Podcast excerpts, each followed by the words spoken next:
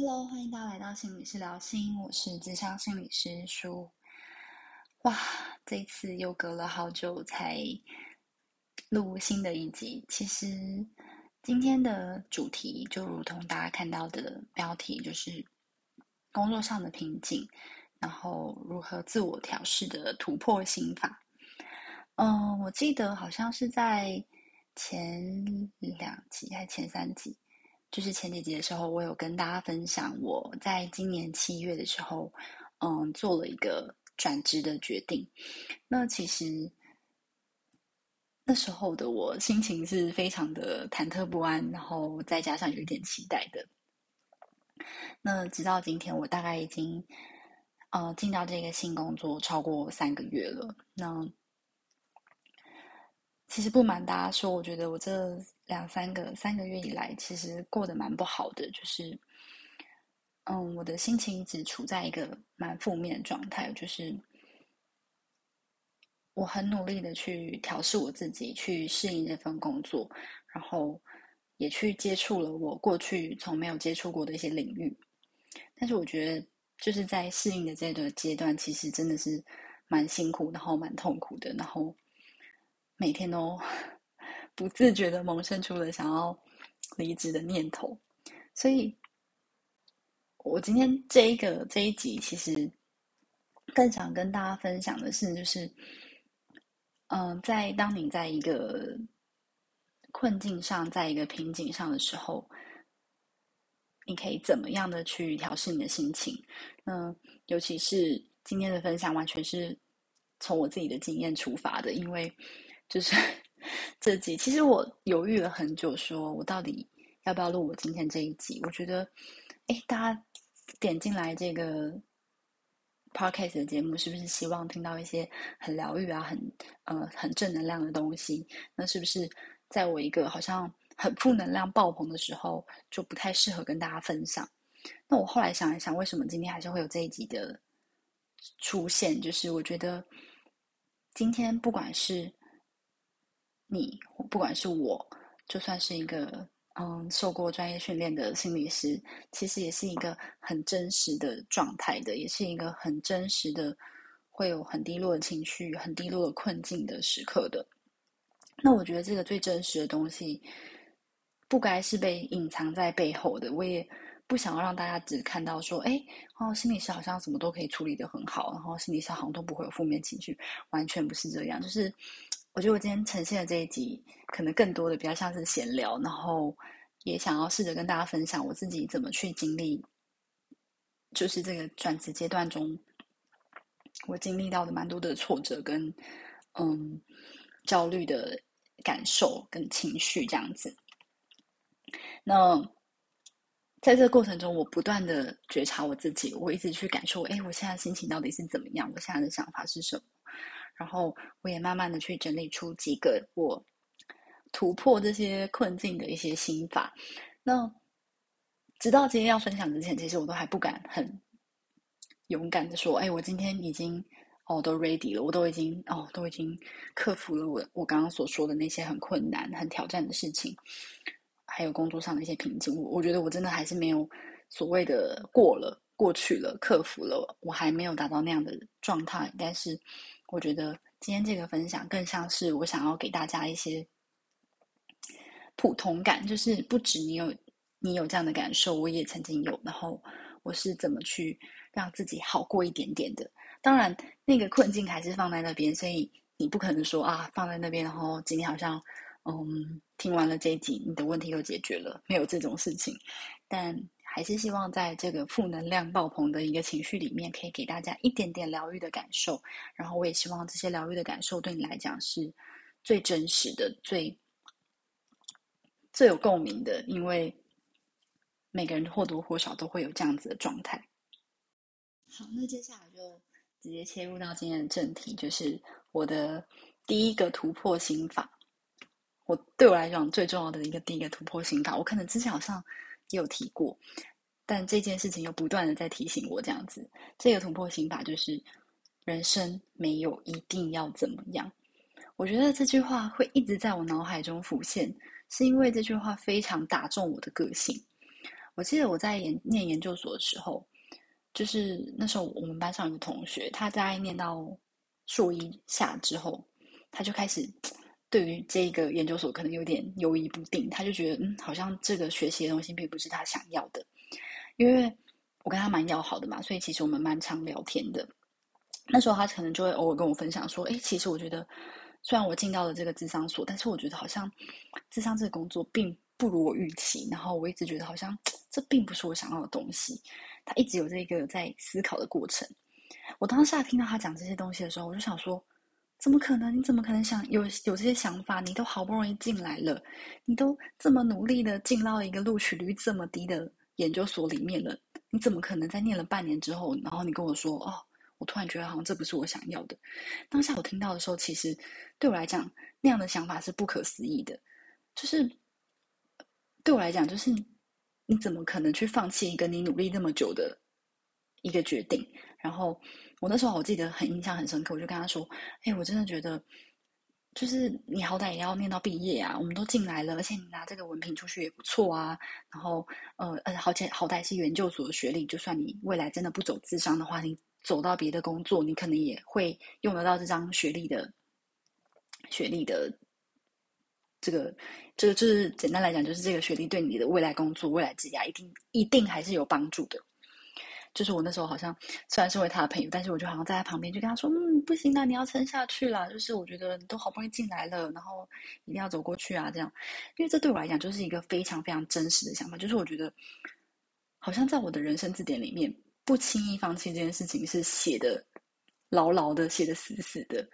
你怎么可能做了一个决定，然后轻易放弃？这对我来讲好像是一个很不负责任的表现。”那时候我当然没有对他说：“哎，你这样很不负责任。”我没有说那么明白，但是其实我知道我的心里就是对于这件事情是很反感的。我是觉得说你这样子真的不行，你一定要撑着这样子的想法。那直到后来，就是他确实在我们要升研究所二年级的时候，就是他决定要休学了。然后直到他真正决定休学，然后已经做出了这个决定之后，我们还是有持续的在聊天。然后那时候其实我真的对我来讲也是觉得不敢置信，然后。我就一直不断的想问他说：“你真的不再考虑一下吗？还有转还的余地？然后你知道休学的年限吗？那你两年内一定要记得回来哦，不然你这个这个学籍保留就没了。”就我甚至试图想要，就是不断的说服跟挽留他。那时候他就跟我讲了一句话，他说：“我已经想得很清楚了，我很清楚的知道这不是我想要的，而且我的人生。”本来就没有一定要怎么样，我的人生本来就没有一定要研究所，没有一定要成为智商师。那我能在现在就发现我不喜欢这件事情，我真的觉得自己很幸运，而且我也知道我想要干嘛了。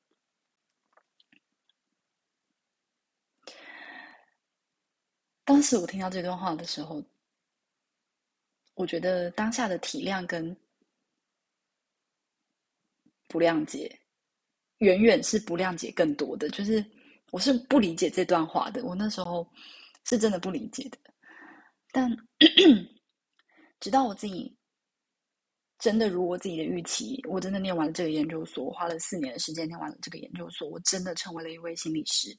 然后直到我今天在今年七月的时候选择转职，我这个过程里面，我不断想起的就是。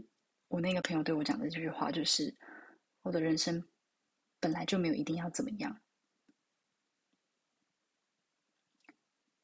当你真正走在这条道路的时候，你才会发现，原来这么多的羁绊、这么多的限制、这么多的一定要怎样怎样，都其实是你自己给的。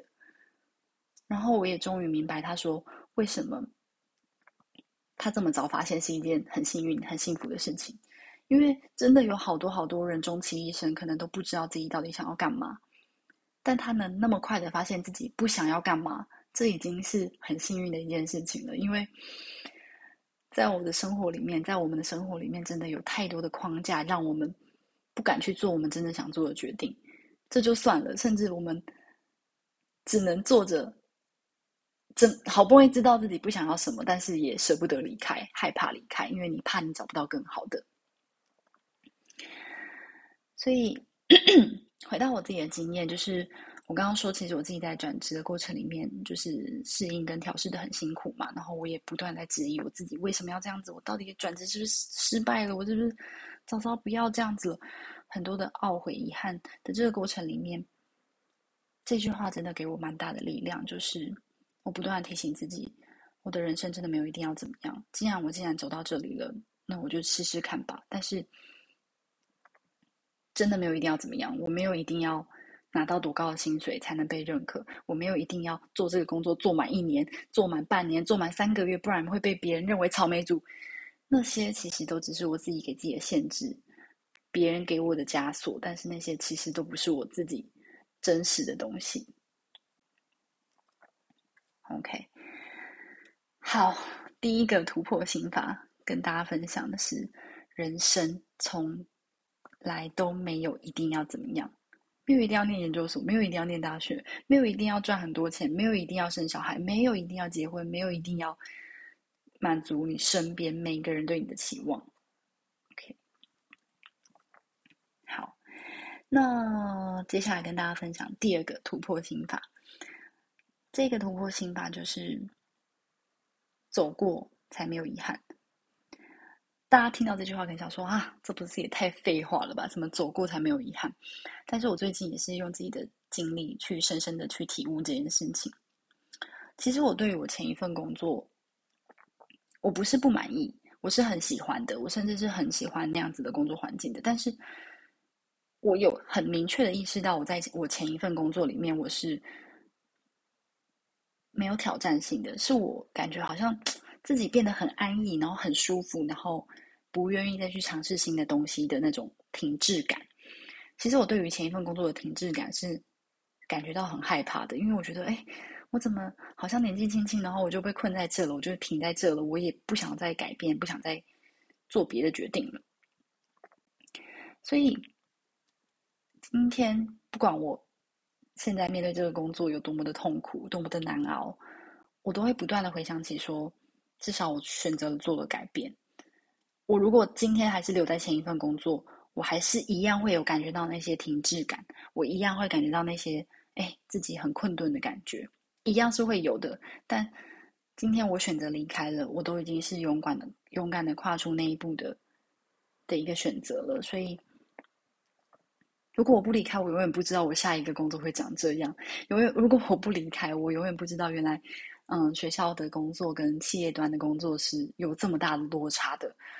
原来，真的把自己丢到一个舒适圈之外，会是长这样子。如果我没有经历过，我不可能会知道。而我还会选择继续留在那一份前工作里面的，不断的嗯懊悔啊、自怜啊，觉得说啊怎么办？好想改变，但又害怕改变。所以这个突破心法也不断的提醒我自己说，其实我已经很勇敢了，就是我愿意跨出那一步去做一个改变。光是这一件事情就值得肯定自己了。那那真的有一个选错了，或者是真的有一个那么不如你期待的工作，那也是很正常的啊。因为人生本来就没有一定会怎么样嘛，你也不会知道你下一份工作长什么样子。但是如果你不改变，你永远不知道你会有下一份工作，或是原来这个世界其实很宽广很大，有各式各样不同的工作在等着你去尝试。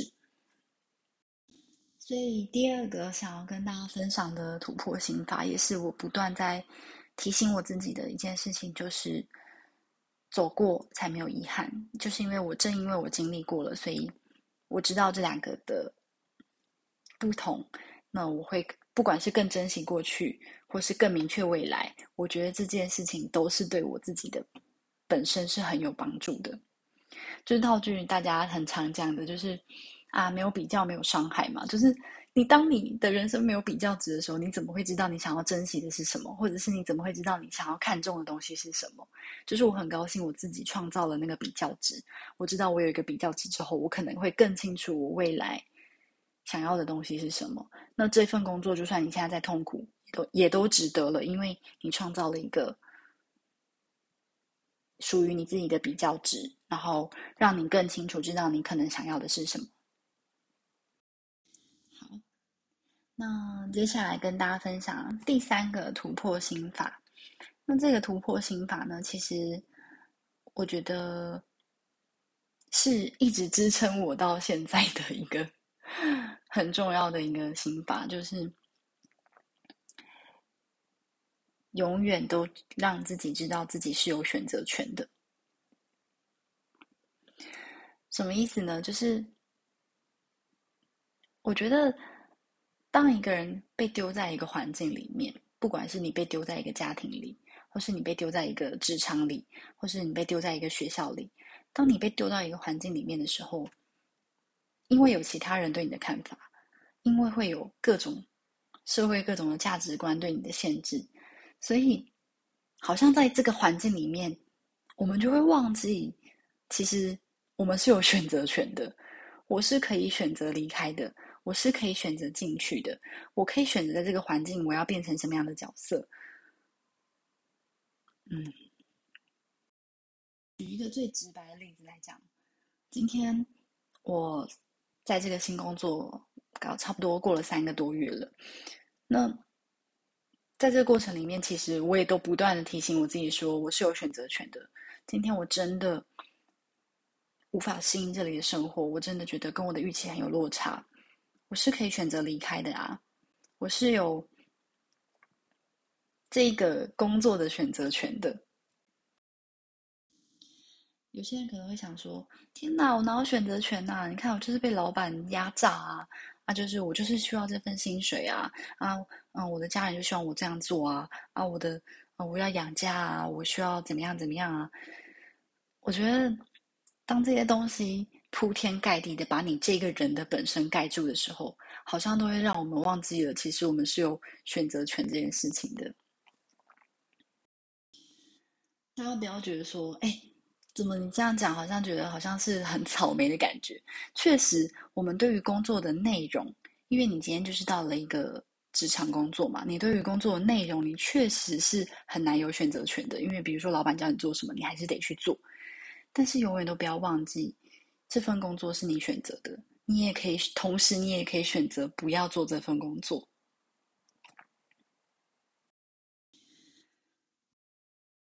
我常跟我朋友开玩笑说，天，身为就是被压榨的劳工，我们唯一唯一最大的筹码就是离职了。如果你连自己都没办法替自己争取的话，你觉得？所谓的老板，所谓的资方，有可能会去为你着想吗？所以，在这个重重的社会压力、社会现实之下，希望大家都还记得有这个选项，保有这个勇气。大家不要觉得离职是很简单的事情，诶，但是其实离职是很需要勇气的。你要去跨出那一步，你要去面对后面种种发生的可能，然后职场上的各种人际关系。其实提出离职这件事情也是很需要勇气的。然后还有，甚至离职这个决定之后，你需要承担的责任。哦，你是待业吗？你要面对待业的空虚感、焦虑感、无奈感。哦，或者是说，哎，你要马上衔接新的工作。其实，大家永远要记得一件事情，就是做出改变是很不容易的。那永远都要记得，你是有选择权的那个个体，你是有选择权的那个那个主人，你是自己有选择权的。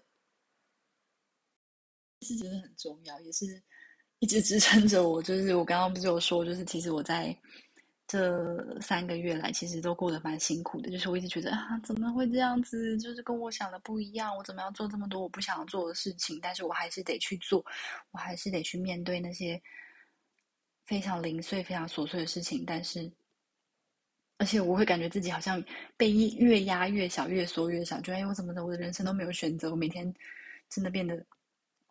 一个好像都看快看不见自己的一个状态，在这么这么多负能量的过程当中，唯一的那一盏灯火，那个指引我的灯火，就是我不断的提醒我自己，大不了就离职吧。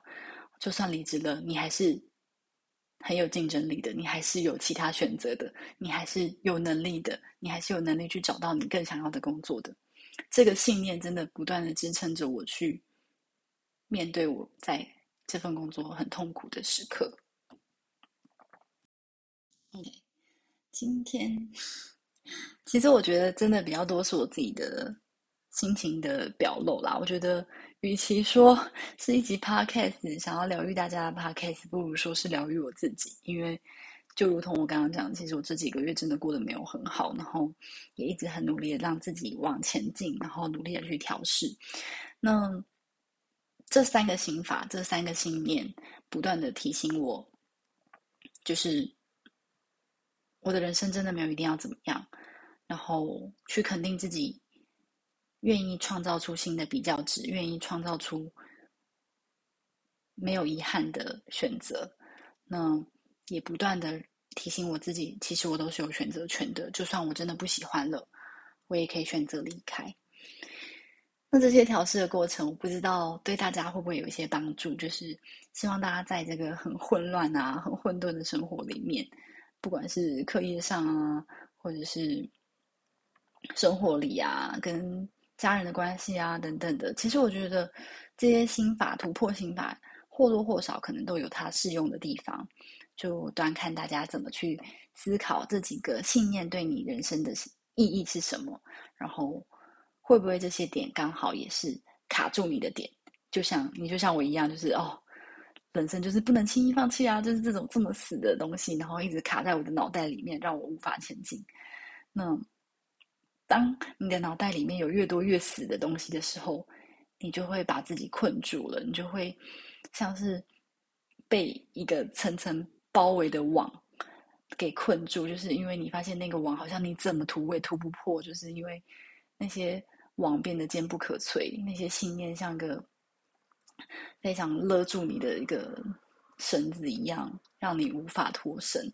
那我觉得这件事情是很可怕的，因为。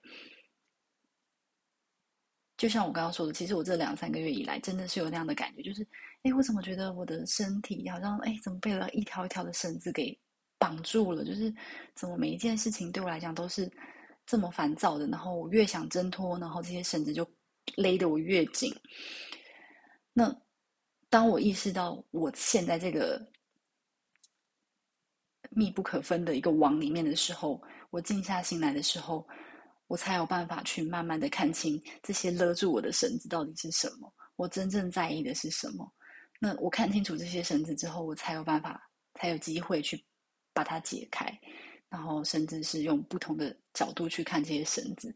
这些绳子，也许是引领我去未来的路的一个前哨站，也是他们是其实是可以帮助我的，但是我不要让这些绳子成为一个。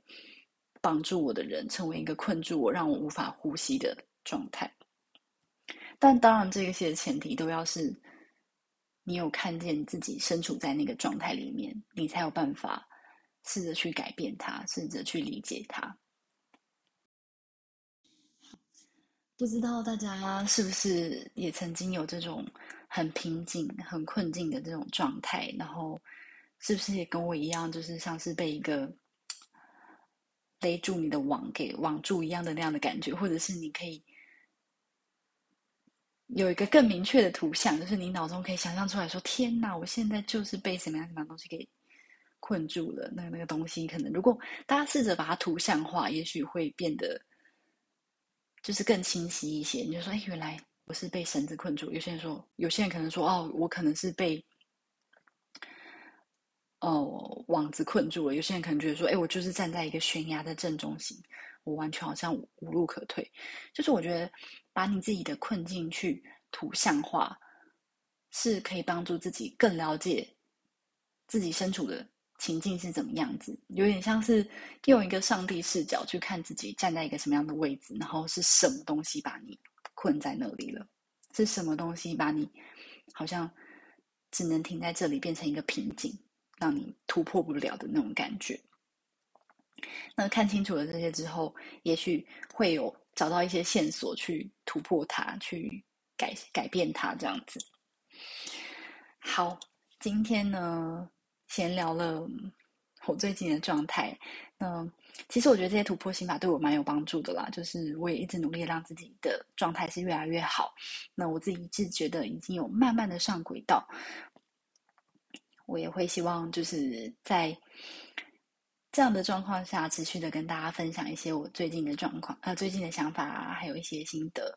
然后也会持续的录 podcast 给大家一些一些一些能量，不一定要正能量，有可能是负能量这样子。